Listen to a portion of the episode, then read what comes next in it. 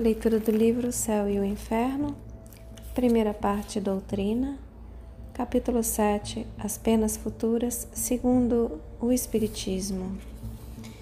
E a gente está vendo o subtítulo que é Código Penal da Vida Futura.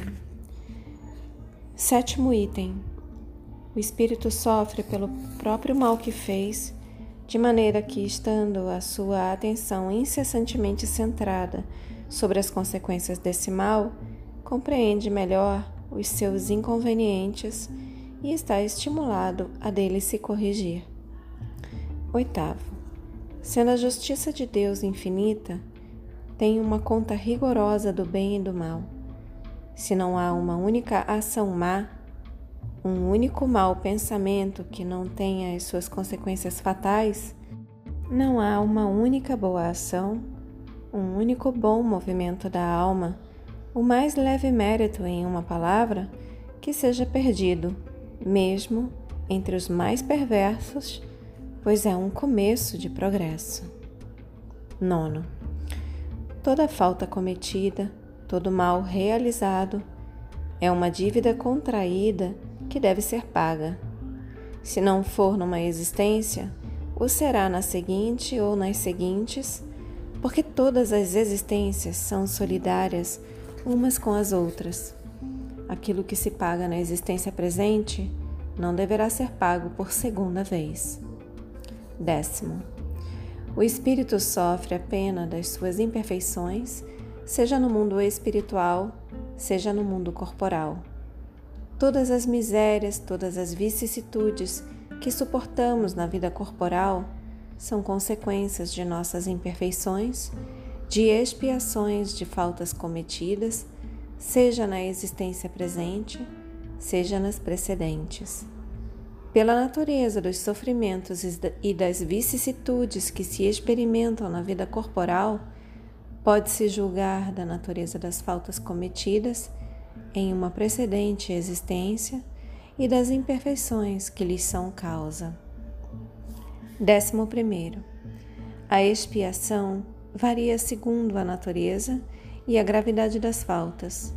A mesma falta pode, assim, dar lugar a expiações diferentes segundo as circunstâncias, atenuantes ou agravantes nas quais foram cometidas.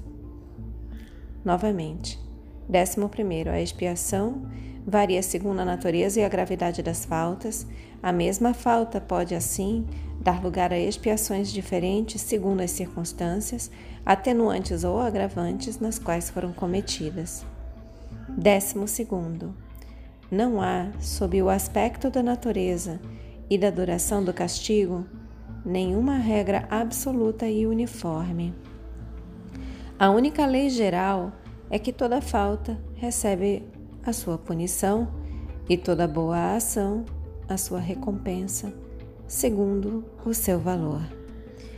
Décimo terceiro, a duração do castigo está subordinada à melhoria do espírito culpado. Nenhuma condenação por tempo determinado é pronunciada contra ele. O que Deus exige para pôr termo aos seus sofrimentos é uma melhoria séria, efetiva e um retorno sincero ao bem. O espírito é, assim, sempre o árbitro da sua própria sorte. Pode prolongar os seus sofrimentos pelo seu endurecimento no mal, abrandá-los ou abreviá-los por seus esforços para fazer o bem. Uma condenação por um tempo determinado qualquer teria o duplo inconveniente ou de continuar a ferir o espírito que teria se melhorado, ou de cessar quando este ainda estaria no mal. Deus, que é justo, pune o mal quando ele existe, e cessa de punir quando o mal não existe mais. E aqui vem uma nota: ver acima, capítulo 6, item número 25, citação de Ezequiel. Novamente, Deus, que é justo, Pune o mal quando ele existe e cessa de punir quando o mal não existe mais.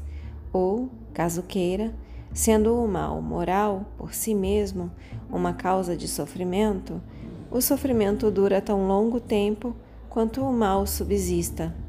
A sua intensidade diminui à medida que o mal se enfraquece.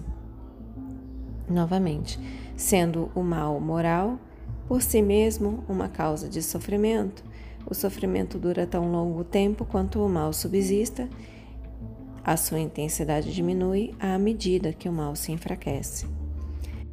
14. Estando a duração do castigo subordinada ao melhoramento, disso resulta que o espírito culpado, que não se melhora nunca, sofrerá sempre e que para ele a pena seria eterna. Fechem os olhos. Deixem que essas palavras se aprofundem em vocês. Assumam a intenção de contemplar por mais algum tempo sobre essas palavras. Expressem gratidão aos seus guias, mentores, protetores e anjo guardião. Expressem gratidão a Deus. Agradeçam a si mesmos pela continuidade na leitura. E eu também agradeço a vocês pela oportunidade. Boa noite. नमस्ते।